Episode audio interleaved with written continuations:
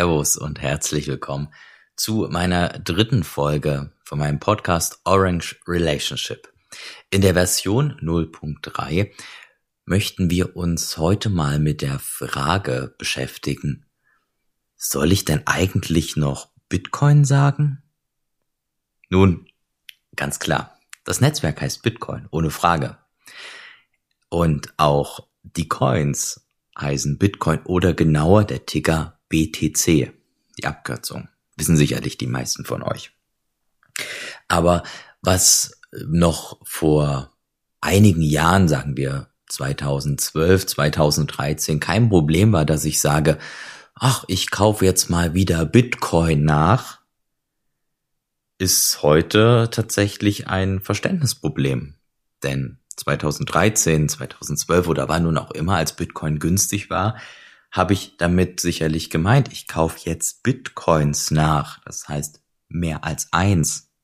Aber heutzutage ist das verwirrend. Und wenn mich jemand, wenn mich jemand das, das sagen hört, der denkt, hm, okay, der hat jetzt 30.000 Euro, der kauft jetzt einen ganzen Bitcoin, kann er ja machen, aber das kann ich mir leider nicht leisten. Und das führt zu Verständnisproblemen und zu einer Debatte, die ich tatsächlich das allererste Mal, ich meine Ende letzten Jahres mitbekommen hatte und von dem Adam Beck, wenn ich mich da noch recht zurück entsinne, aber ohne Gewehr. Ich meine aber, er hatte damals so ein bisschen diese Debatte angestoßen, sollten wir das auf unseren Börsen und sollten wir es im täglichen Sprachgebrauch noch als Bitcoin bezeichnen? Oder schon vielleicht einfach als Satoshi. Wer es nicht weiß, ein Bitcoin ist ein Bitcoin, logisch, und besteht aus 100 Millionen Satoshi. Und Satoshi ist die kleinste Einheit im Bitcoin. Das stimmt nicht so ganz, denn auf Second Layern kann man da noch unendlich weiter abstrahieren, dass man dann über Millisatoshi, Mikrosatoshi oder was auch immer extrahieren kann. Das geht. Aber in dem Main Network, auf dem Base Layer im Bitcoin ist Satoshi die kleinste Einheit. Abgekürzt wird Satoshi mit Sats. Nun, jetzt kann ich natürlich Satoshi im täglichen Sprachgebrauch äh, verwenden und auf Börsen kann es jetzt statt BTC, dem Ticker für Bitcoin, einfach Sets da stehen. Aber da haben wir ein Problem, denn vielleicht hm, verwirrt auch das einige. Ist das besser? Nun, ich muss euch, ich muss gestehen, ich werde am Ende dieses Podcastes, dieser Folge, werde ich kein richtig oder falsch haben. Ich möchte nur mal die Vor- und Nachteile ausarbeiten. Denn Bitcoin hat ohne Frage ein viel größeres Brand. Es sorgt aber immer mal wieder dafür, dass Leute denken, ja, einen ganzen Bitcoin kann ich mir nicht leisten. Ich bin zu spät bei der Party. Und ich denke, all jene, die hier zuhören oder sehr viele, ähm, werden das Gefühl haben, dass wir eben noch bei weitem nicht zu spät bei der Party sind, natürlich, aber das, es, es wird schon das Gefühl vermittelt, ich kann mir jetzt keinen ganzen Bitcoin mehr kaufen. Naja, aber wenn ich jetzt Sets benutze, Satoshi, um, um die Einheit auszudrücken und gehe auf die kleinste Einheit, auch irgendwie doof. Und ähm, es gibt so ein bisschen noch was dazwischen, das, das möchte ich nicht verschweigen.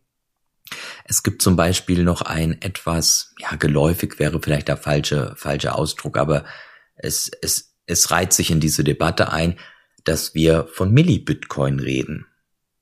Ja, quasi ein Tausendstel Bitcoin, sprich 0,001 Bitcoin wäre ein Millibitcoin. Das wird abgekürzt mit einem kleinen m und dann eben BTC.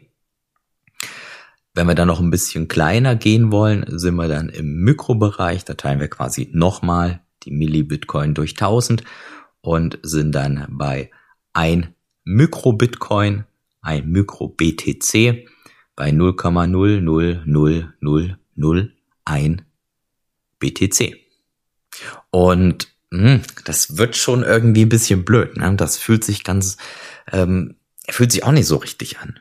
Und um das Ganze abzurunden, hat man dann gesagt, naja, ähm, äh, ein Mikrobitcoin sind quasi 100 Satoshi. Das heißt, wir sind dann schon wirklich ziemlich, ziemlich tief auf der kleinsten Ebene. Und da hatten einige den Vorschlag gemacht, dass man das doch auch als Bits bezeichnen könnte.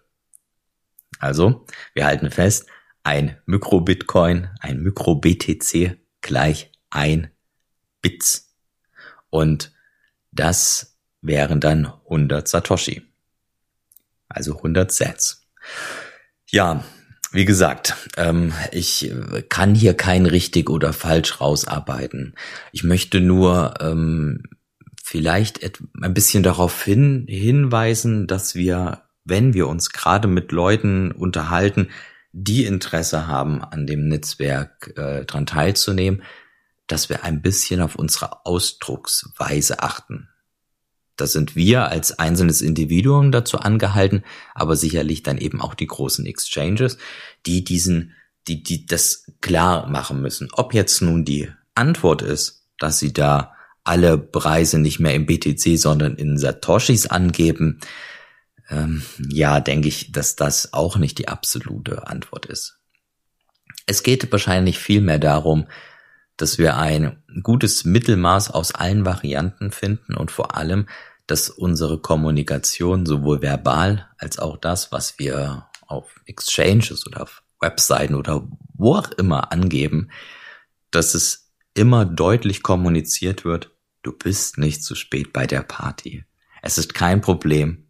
Du kannst auch einen halben oder einen Viertel Bitcoin kaufen und wir haben auch Möglichkeiten, das zu bezeichnen, indem du dann zum Beispiel 100.000 Sets kaufst oder halt eben nur 1000 Bits. Und ähm, ich glaube, da muss jeder sein bisschen seinen eigenen Weg finden.